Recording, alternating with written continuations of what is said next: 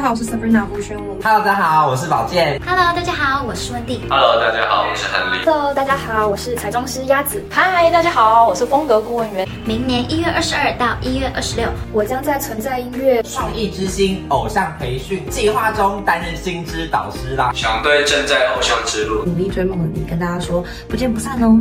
加油，我们当天不见不散哦，一定要来哦。我们都是下坠的爱丽丝，掉进了陌生的兔子洞。这里的遗憾很巨大，希望却渺小，只剩未知漫天飞舞。Hello，听众朋友们，大家好，欢迎收听《信义存爱组》第六季，我是主持人 Sunny。我是主持人 Annie，让我们欢迎多才多艺的音乐精灵林林艺艺兴 Hello，大家好，我是林艺兴。耶欢迎艺兴，谢欢迎谢。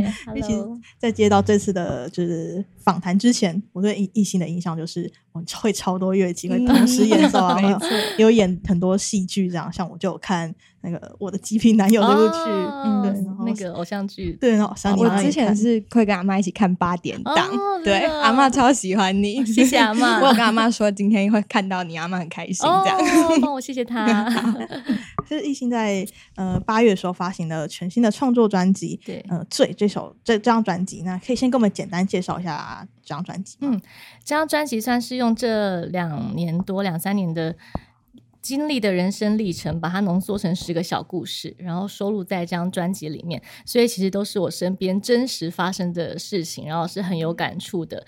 那同名专辑的主打《坠》这首歌，其实就是在这十首当中。这首是在描写自己的心路历程，就是因为发生了很多事情之后，突然我真的觉得好像掉进一个相反的世界，然后一直很想要找到逃出这个世界的案件，可是就是到最后会发现人生很多的无奈，然后你非常的身不由己，就像歌词说：“我想飞却往下坠，想往前却往后退，就是各种无法操控的未来，所以感到非常的无助跟无奈，所以写成了这首歌。嗯。嗯。那刚刚提到就是这首歌，它其实就是和以往的作品比较传递正向能量来说，这首歌是比较呃抒发自己面对世界改变的无力感。对，确实这张专辑是比较诚实、比较纯粹，然后也没有特地想要告诉大家一定要多阳光或多正面。但是歌曲不会到偏黑暗啦，就是因为我觉得很多悲伤或是挫折的事情，当你回过头去看，你会发现好像可以用一种很舒坦的方式去面对。所以在曲调上面，大家不用紧张，就不会是什么也不是很 emo 的对那一种，对对对对，不会很 emo。听完还是会很有能量。嗯，对，是不用到很有能量，但是就是会有一点感触这样子。嗯，因为刚才说就是你这样这首歌都是比较呃低落的时候写的，对。那你自己会想要抽离那个状态吗？还是就会让这个自己一直沉浸在那个状态里面？我觉得好像有点到最后是沉浸在这个状态里面，因为就觉得好像已经无力改变什么，不如就往下坠也无所谓。嗯，就觉得有时候我们反而越挣扎，好像越没有办法逃出这个世界，不如就就这样吧 就享受那个当下吧。对对对对对。嗯那你刚刚有说到，就是呃，很像爱爱丽丝，嗯掉到兔子洞里面，为什么会想用爱丽丝这个故事来比喻这张专辑？应该是因为像醉的，我觉得醉的意象，想让让大家有一个图像的连接。嗯然后我相信大家都有看过《爱丽丝梦游仙境》这个故事书跟跟卡通，那它也是掉进一个未知的黑洞。嗯那我相信大家在刚掉入那个黑洞的时候，绝对会有一些好奇，可是也会有一些恐惧，然后有一些想要探索些什么，可是又很害怕会探索到一些什么。所以我觉得这也跟人生的旅途和历程很像，就是我们永远不知道会发生什么事情，然后在这个黑洞里面摸索着。嗯嗯，那专辑的歌曲的曲序是不是也是有点像爱丽丝在经历那个 冒险的旅程的感觉？对，曲序确实是有精心安排过，就是想让大家有那种历经一个人生历程的的路线的感觉。嗯，因为这张专辑距离上一张专辑是做对这张专辑已经过了十一年之久。对那虽然中间有发一些 EP EP 啊嗯单曲，那是什么契机让你想要再发一次这样的完整的专辑？嗯、应该是原本也没有打算要发这个专辑，原本是打算就像这几年来的操作，可能就是写了一首歌，然后录好，拍 MV 放上去，放到 YouTube 跟大家分享。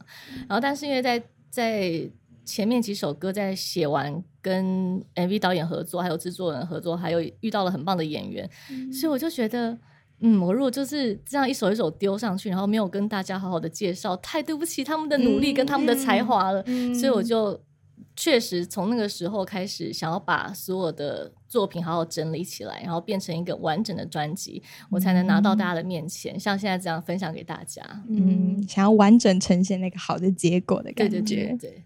那因为刚刚提到说是暌违十一年嘛，嗯，那你觉得这样回头看这十一年，你有什么心境上的转变的感受吗？心境上转变，我自己觉得最大的不同是，我很记得我在筹备第一张专辑的时候，是充满着紧张跟期待，当然也有，但是更多的是不安与惶恐。就是我会不确定，我这样子一直创作、一直写歌，然后一直做这样子的事情，但是我看不到有没有一个。Deadline 就是我不知道我要努力到什么时候我才有这张专辑，然后你越去想这件事情，就会越被那个紧张感给压迫，然后觉得是不是自己做的不够好，然后是不是自己应该更努力一点，所以很多时候都是在那种很焦躁的情况下，想要得到这张制作出来的第一张专辑。那当然成就感还是会有的，因为毕竟真的是等了蛮久的。但是这次在筹备第二张专辑的时候，我觉得一切的心境都是非常的平静，对，然后在。在制作的歌曲啊，或是在接洽一些事情，或是在在编排这些东西的时候，反而更多的是一种很开心，然后很满足，然后很充满成就感的。纵使我不确定，我当时也是不确定会不会真的做出来，但是光是在做这些事情的时候，每一步都让我觉得很踏实，然后很安定，然后很有成就感。嗯，感觉是因为等待了这么久，所以心里已经有那个就是成果要出现了，反而不会有那种特别紧张焦躁的感觉。嗯，对，算是长大了，对，长大。有没有看到，就是你好像发专辑前都会哎去剪头发，对，特别把头发剪短。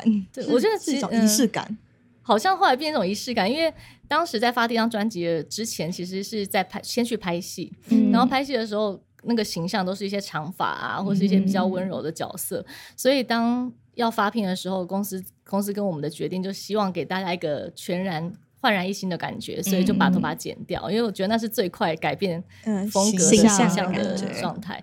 然后所以导致后来每次要发片或是发 EP 的时候，都觉得嗯，我又要焕然一新了，然后所以就是再把头发剪掉，对对对。那刚才讲比较多的是呃，很心理层面，那音乐制作上面嗯。有比较。多不一样的面向或者改变吗？嗯，音乐制作上面，这张专辑相较之下，真的参与非常多的部分，包括像其实第一张的话，大概就只有某几首的作词作曲，嗯，然后还有一些小提琴的配乐的部分，嗯，然后这张是因为从制作跟全部的规划跟企划都是自己自己来来处理，所以。在音乐的编排上，也会玩一些自己想要做的事情，例如像以前可能歌曲没有这么多比较心理深层层面的黑暗处，但这张的话就真的是很诚实的呈现，就不会是刻意要告诉大家一定要一直正面正面正面的那种感觉。我觉得这反而是一个很很纯粹的一张专辑。嗯，那你觉得呈现另外？不一样的一面会有，就是一开始要克服怎么样的困难吗？克服什么样的困难？我觉得就是，嗯，可能可能啊，因为自己的个性也不是说那种会一直很 emo emo 的，我自己的个性是偏偏乐观一点，所以难过的时间会相较之下比较短，所以可能呈现给大家都是一个比较比较开心的状况，然后反而遇到的困难是，有的时候会觉得。自己想要讲一些比较黑暗的事情，可是大家就会很很善良的引导你到一个很正向的地方。就比方说，我就看到说，嗯，不用不用追求梦想没关系，然后我们可以放弃这样的，然后对方就会说啊，没关系，那我相信在放弃之后，我们还是会再起飞什么之类的，就是会 还会导向一个正向的，帮我导向一些正向，怕我就是可能有点失言，但但但也也有趣啦，我觉得都是不同不同的自己，嗯，也是一个新的挑战，对对对对对，很很好玩，嗯嗯。因为今天艺兴有带他们专辑实体专辑过来我们的节目，那我们看到就是专辑的整个色调都是以呃白色啊透明这种为主，对，那感觉呼应专辑里面就是要进到一个相反世界里面这种感觉，嗯，那当初怎么会想要以这样子的视觉呈现？嗯，当初其实，在跟呃摄影师还有装帧设计师讨论的时候，我们很。很莫名的三个人都很有默契，就是因为其实也想过要像比较商业化的那种刻意包装的 CD 或是造型，但后来我们就觉得整首呃整张专辑的收录的歌曲，还有创作的概念跟心里想表达的话，不太适合有太多的花俏的点缀，反而像这种最最原始、最 pure，然后最嗯干净的状态，我觉得是让自己最舒服，然后也是想要让大家注重在音乐方面的呈现。那当然在包装上面也是想要呼应坠的这个主题，所以像里面的我是躺在一个亚克力被框起来，然后外面也是用一个亚克力的盒子包住，所以我觉得整个是蛮有一致性的。嗯，有互相呼应的对感觉，对对，互相呼应。那拍拍这些视觉照片的时候，有发生什么事情吗？就是有经过什么讨论吗？嗯，因为这次的摄影师是我很喜欢的摄影师，是江明世大哥，之前也合作过。然后我觉得他就是很精准、很快。然后有的时候我就想说，哎，我好像刚刚是不是还没有摆的很好？然后他就会说、哦、，OK，这卡收工。对然后就就觉得一切都还蛮蛮顺利的。然后对，就好险有江明世大哥的帮忙，嗯彼此有那个默契的对感觉。对对对对对。嗯那这张专辑有遇到最大的困难，你觉得是什么？最大的困难，嗯，里面有一首歌是我自己的创作，呃，自己创作的演奏曲。嗯因为我以前没有写过纯演奏的部分，嗯然后当时会以为这首歌应该是整张最容易录制的一首，嗯但是后来才发现它是整张最难的一首，因为以前小提琴并没有用 solo 的部分去录音室录过，都是一些搭饼啊，或者是一些配乐。嗯所以在进录音室的时候，我原本想说，嗯，应该不难吧？结果我花了四个小时都没有办法录出自己想要的小提琴声，然后就很挫折，然后就越拉会越紧张。我觉得我可能就已经不会拉小提琴了，然后那时候就有点慌。然后呃，第一次进录音室四个小时之后，剪出来超级不满意，然后我就跟制作人说，我觉得不行哎、然后甚至想说，那就不要放那一首了。但是制作人也很好，很有耐心，就愿意再陪我挑战一次。所以我们又去找了另外一家录音室，然后再再拉四个小时，然后换了八支麦克风，找到一支适合他、适合我小提琴音色的麦克风，到最后总算是把这个《灰色彩虹》这首歌用我想要的样子呈现出来。所以这一首歌反而是卡关最久的一首，哦，本来以为会最顺利的，对，结果没有。那其实我觉得加了这首歌，让这张专辑可以更完整的呈现你，嗯。就是因为大家对你的印象可能都会是很多乐器这样，嗯。那有加这个演奏曲，好像就是呈现你的模样。我觉得啦，我嗯觉得自己更完整的样子对对对好险，好险有挑战八个小时，有值得值得，太好了。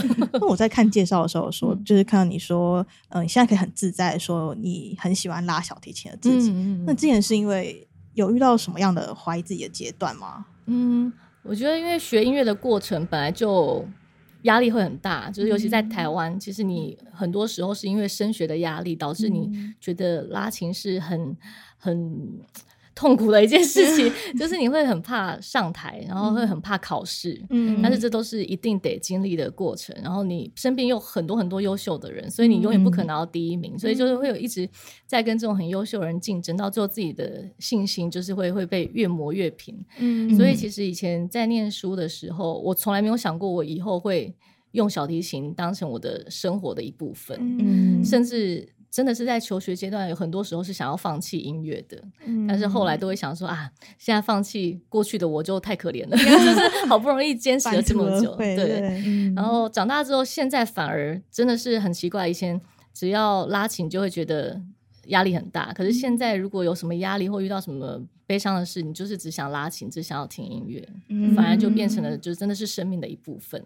嗯，因为我自己其实国小是读管乐班，哦然后就是后来到升学，就是升国中，就会发现周遭朋友几乎都没有继续读音乐班。嗯，对，就是会感觉有点像艺兴刚刚讲到，就是大家会觉得，嗯，还是要读个书，对或者是可能没办法一辈子都走音乐这样子。对，嗯，可以理解。嗯。那刚刚提到《灰色彩虹》这首歌，嗯那感觉灰色和彩虹这两个词是非常极端的对比。对那有想要透过这样的对比呈现什么样的意涵吗？嗯，呃，首先其实这首歌一开始是小调进来，然后到最后转为一个大调，当然也是有一种好像暴风雨过后的宁静的感觉，然后也可以想象成，其实很多时候我们遇到很黑暗的事情，但是当你回过回过头看，又觉得是另外一种心态。嗯那我会把它取名为灰色彩虹，是因为我会觉得。其实这世界彩虹是一直都在的，只是当你心情很差很差的时候，你是看不到任何颜色，就连彩虹在你身边只看到灰色。但是总有一天，当你不小心哪个念头一转念，一回头看，你就会发现，哎，原来彩虹的五彩缤纷一直在我身边。嗯，对，其实也是没有预料到的一个好的风景的感觉。对对对对对。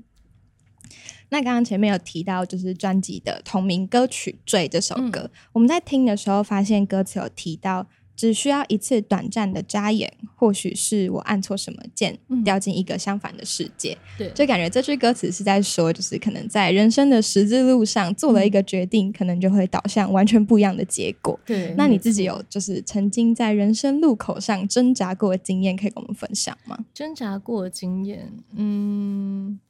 我觉得很多次就是像要，比方说国中考高中、高中考大学的时候，不知道在念音乐班这件事情，对对对，困扰着，对困扰着，但是好险最后都撑过来了，嗯，才有现在的你，对，没错，可以带给我们很好的作品，谢谢。那你自己是会一个很常后悔自己做做了什么决定的人吗？哦，我比较不会，不会，嗯嗯嗯，我不太会去后悔，我只会觉得说啊，就是。我我我好像都比较容易想到好的层面，嗯，就比较比较乐观，对对，我我比较乐观一点，会往前看的感觉，对，就觉得哦，那这应该就是已经是 OK 了吧？就万一选另外一个，搞不好更糟 的这种感觉，就没有经历过也不知道，对对对，所以不会特别去想这样，没错。那这首歌其实有一个很就是很好看、高质感的 MV 嘛，是和 Birdy 导演还有演员庄凯勋一起合作的。那其实这不是第一次跟 Birdy 导演合作嘛？嗯，那你觉得这次合作和以前有什么样不一样的感受吗？嗯，上一次合作是三年前的 EP，然后也是合作了两首歌。那时候就就很喜欢他的画，我看很多人都很喜欢，真的我们都很喜欢，对啊，所以就是真的找他拍就真的很过瘾，然后可以从他眼中看到很多不同的美丽的画面。那这次。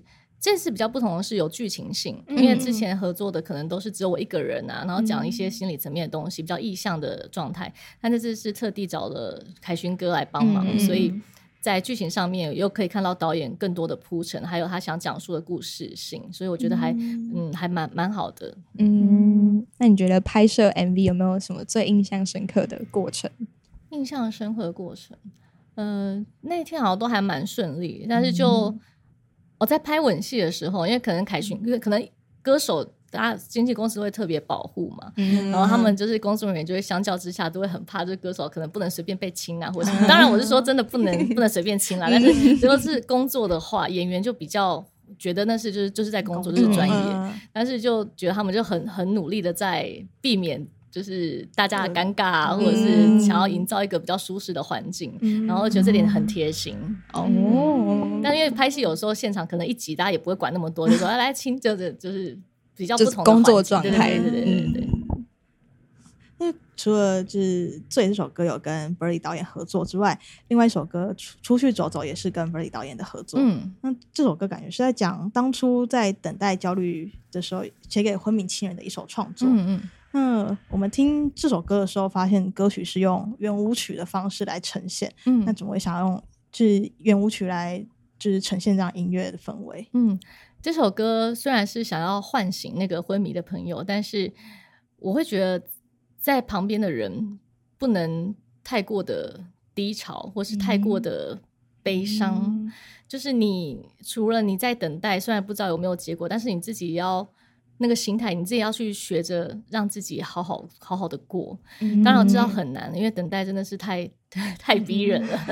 可是那时候也有另外一方面是，我们会录音给他，然后希望他可以赶快醒来。然后你会发现，你想跟他交代的都是生活的小事，就像这首歌的歌词一样，就是旁边的隔壁的猫咪啦，或是黄色的花啦、阳光啦、巷巷口的咖啡，就其实是这种很多的琐碎的平凡小事，构成我们很珍贵的人生。嗯。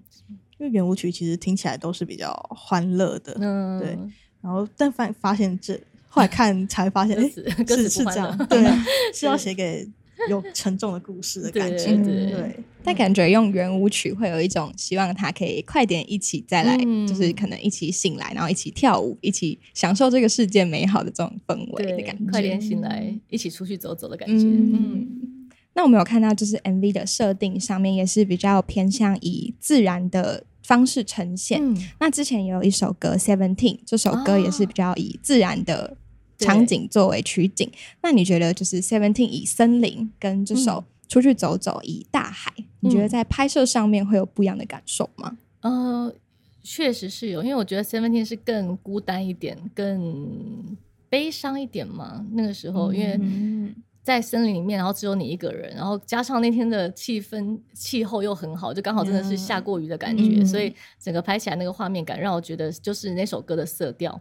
然后出去走走，相较之下就比较明朗、阳光一点。然后包括像是用的颜色啊，也都比较偏对比色，像蓝色的海、白色的天跟黄色的衣服，所以在这上面是有，我觉得感受是差蛮多的。嗯嗯，那其实你拍过蛮多。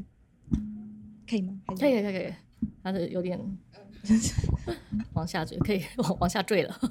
好，可以，没问题。那我们继续。好的，就是因为艺兴自己拍过蛮多戏剧，也拍过很多 MV 嘛。嗯，那你自己觉得戏剧跟 MV 在拍摄上面会有不一样的感受吗？嗯，有，因为 MV 比较短，所以你要在很短的时间去表达整个完整的故事，确实是很考验。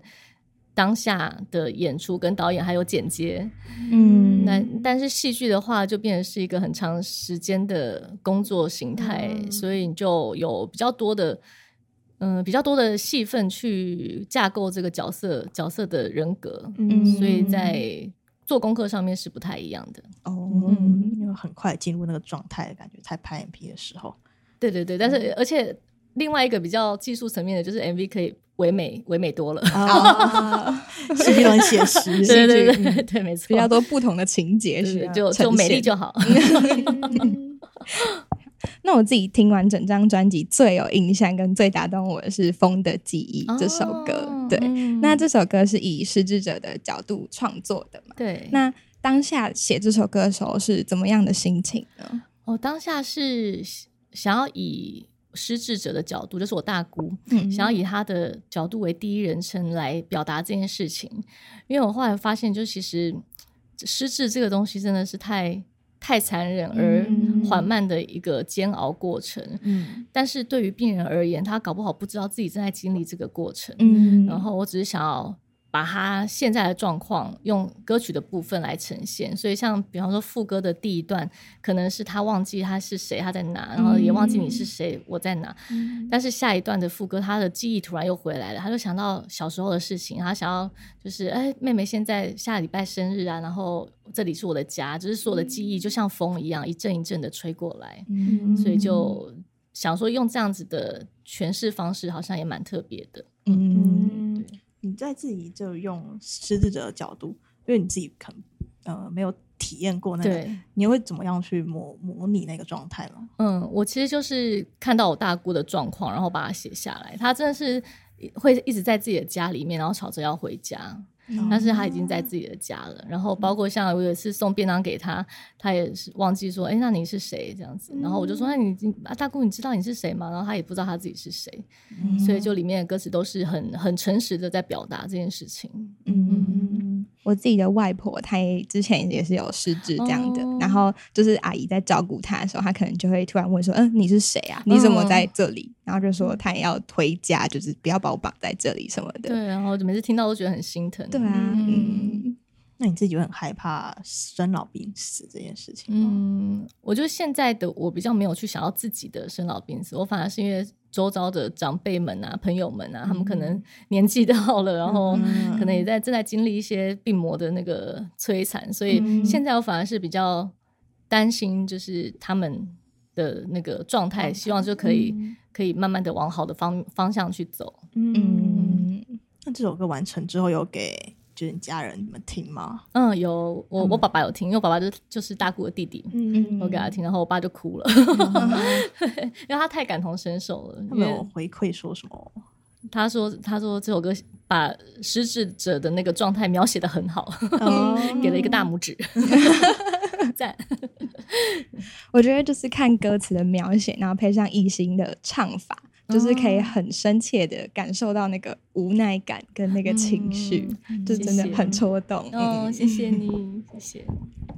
因为就是呃，你把周遭人可能在这样完成这张专辑的过程中，周遭很多人生病嘛，然后把把这个悲伤写成了《包瓜》这首歌。嗯嗯嗯呃，有提到这张专，你刚才有提到就是呃，这张专辑原本是没有想要变成一张完整专辑，是因为这首歌才上一个专辑的起点。没错。那呃，大概是什么时候完成的《包括》这首歌？很久，这首歌最早完成应该是一年多前的，然后。拍摄 MV 应该也是有一快一年了，然后当时是黄忠平导演拍的 MV，嗯，然后他真的是我非常非常尊敬，然后非常崇拜的大前辈，嗯，然后当时我就跟他说，哎，我有一首新的歌，然后他就人很好，他就说没关系啊，那我们就来拍，我们也不一定要花很多的钱，然后就我们真的是说走就走，这样大概四五个人，然后小组出发，然后是中平大导演亲自掌镜，然后我当时就觉得。从他身上获得很很大的力量跟很很很大的鼓励，嗯，然后就觉得我一定要努力的把这些歌曲集合起来，因为让大家知道说他们的才华跟他们的那个付出，就是希望可以跟大家分享。嗯，这张专辑其实也做了一年多完成。嗯，其实没有，因为在一年在一年多前拍完那个 MV 之后，原本只是想说那就。赶快累积个三四首，做个 EP，然后是之后又有这个坠啊，跟出去走走，然后又跟很多的优秀的人合作之后，我还觉得不行不行不行，要做就做专专辑，所以就努力努力的把它变成一张专辑。嗯，那刚刚提到《包瓜》这首歌是在讲述人生中的种种遗憾嘛？那你一心觉得自己人生当中有什么样的遗憾会想要去弥补吗？遗憾去弥补，嗯。对，我看到这题的时候，我也在想，但是因为我可能就比较不会去想遗憾跟后悔的人，所以希望是不要遇到什么遗憾。就目前都 OK，目前目前比较不会往遗憾那边去想。嗯，每个经历发生发生过程都是一个很好的经历啊。对对对，我自己也会这么觉得。嗯，那如果可以回到过去的某个时刻，你会想回到什么时候吗？回到什么时候？嗯。绝对不是，绝对不是念书的时候，因为念书压力太大了。毕业之后，毕业之后吧，可以放心的玩音乐的时候，可以放心玩音乐，然后可以跟家人出去玩啊，然后陪伴身边的亲朋好友的时候，大家都很健康的时候，那时候最棒。嗯，所以你也是一个很常表达出自己的呃感谢或感情的人吗？跟周边的朋友或亲人们，算是吧，因为可能爸妈教育的关系，他我们我们家是会互相。说我爱你啊，那个我想你啊之类的那种，嗯，及时的表达也比较不会留下遗憾的感觉。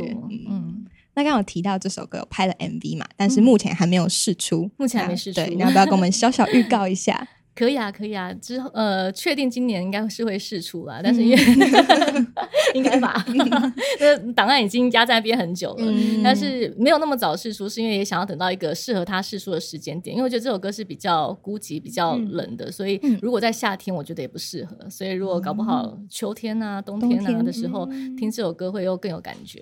嗯，大家敬请期待，敬请期待。因为看，然后这张专辑发生了蛮多事情嘛，然后呃，也整。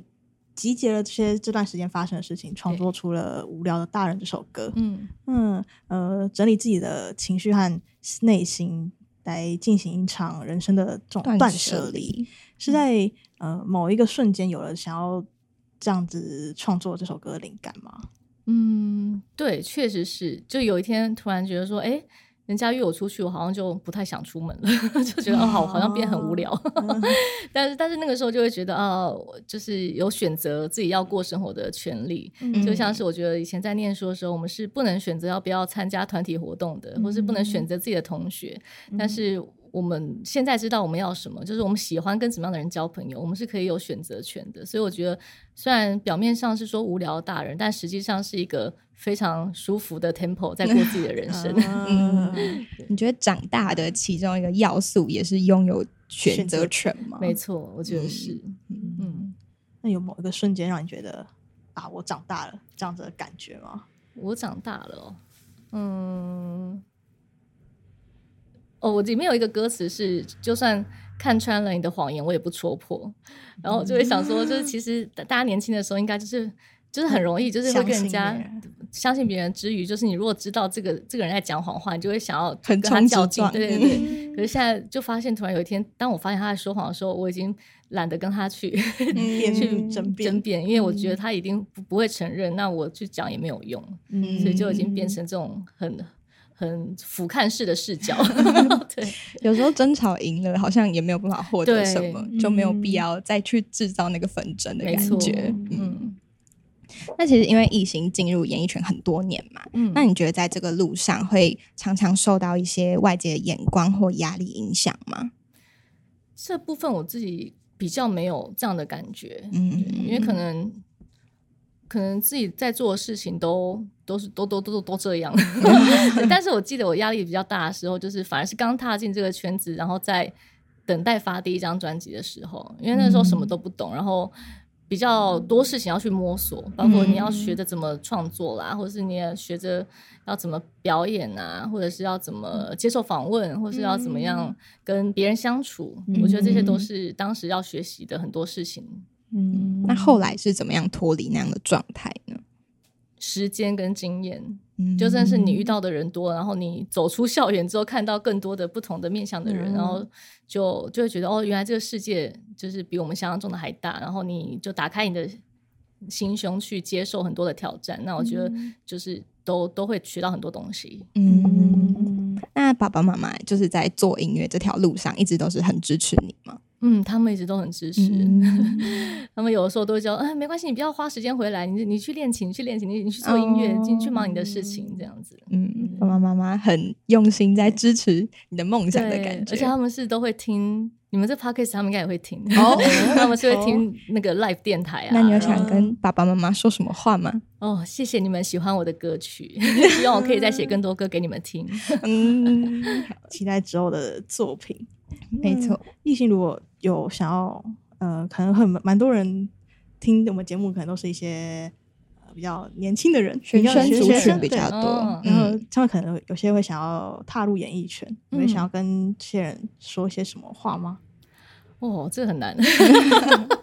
我刚才上一个节目讲了一些 年轻人应该不想听的话，我叫他们要追求梦想，但是该放弃就放弃。比较现实一点啦，还是要顾及现实层面。但但我我自己是觉得这样啦，年轻的时候你当然有个目标、有个梦想是很好，但是当你追求久了之后，你要想，其实人生很长，说，嗯，你所以你把梦想拉长，你觉你就要想你在做这件事情本身就是一个梦想了，嗯，然后你千万不要因为想要获得一些什么去付出。就你如果为了一个你想要得到东西，然后你去付出一些你不喜欢的事情，你就会一直在意你有没有获得那个东西。但是如果你是为一个很喜欢的东西去付出，那整个付出的过程就已经是一种获得。嗯，那个付出的过程都是有意义的。对，就算最后没得到那个结果，感觉心满意足，对，会很开心。嗯嗯。那因为其实目目前艺兴已经在蛮多个领域，像是主持、演戏和创作都有有所涉略嘛。那未来还有想要再挑战或想要尝试的新东西吗？尝试的新东西哦，嗯，演艺以外的也行，演艺以外的也行吗？或者是最近有什么兴趣在培养呢？嗯。我倒是很想要写那种短篇的侦探小说哦，因为我自己很喜欢看侦探小说，然后有时候看一看，我都觉得嗯，好像自己也可以写，但是自己都写不出来，所以搞不好哪天我我我如果真的有这个动力，或者有这个决心，我可以的话，我会想写一篇短短的侦探小说，哦，试试看自己能写出什么样的剧情哦，说不定下一张专辑就可以以这个作为主题之类的，可以敬请期待 好，大家期待。那接下来是我们的猜歌环节，就我们有准备一段音档，然后是把艺兴的作品，就是我们选了三首歌，然后把它叠在一起，好，然后我们等下一起播放，然后请艺兴猜猜看是哪几首歌，OK OK，然后再帮我们小唱一段，好的，嗯，然后后面有吉他跟乌克丽丽，如果有需要的话也可以，那清唱也可以，清唱也可以，没问题。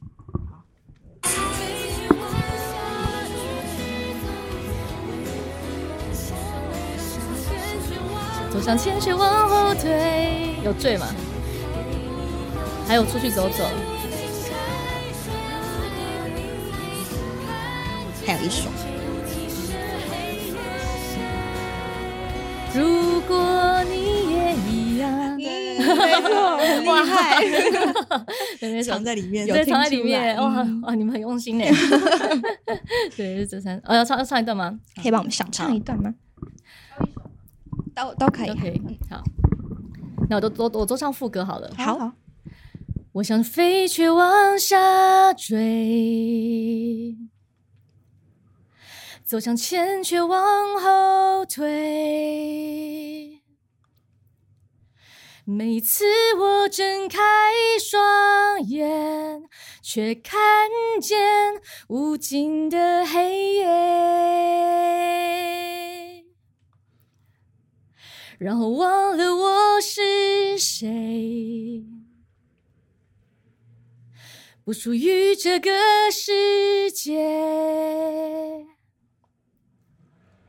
所有的疑惑都无解，空气中弥漫着狼狈的气味，呼吸也显得卑微。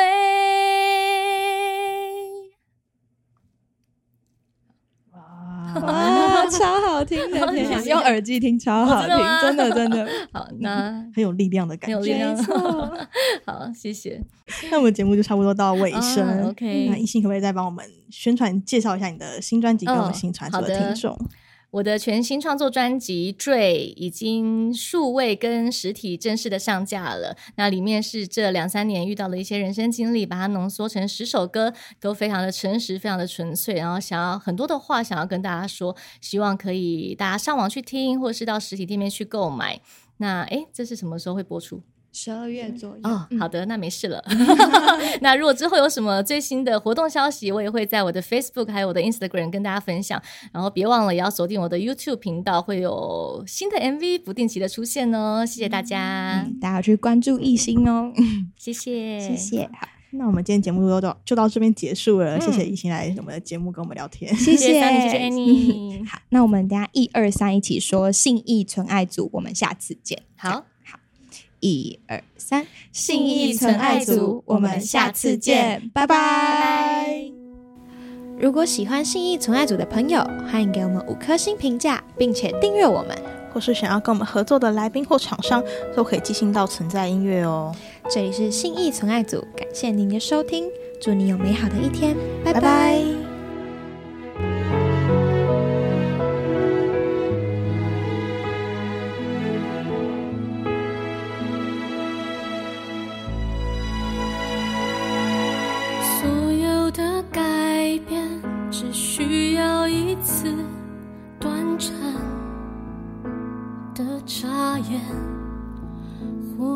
于是我按错什么键，掉进一个相反的世界。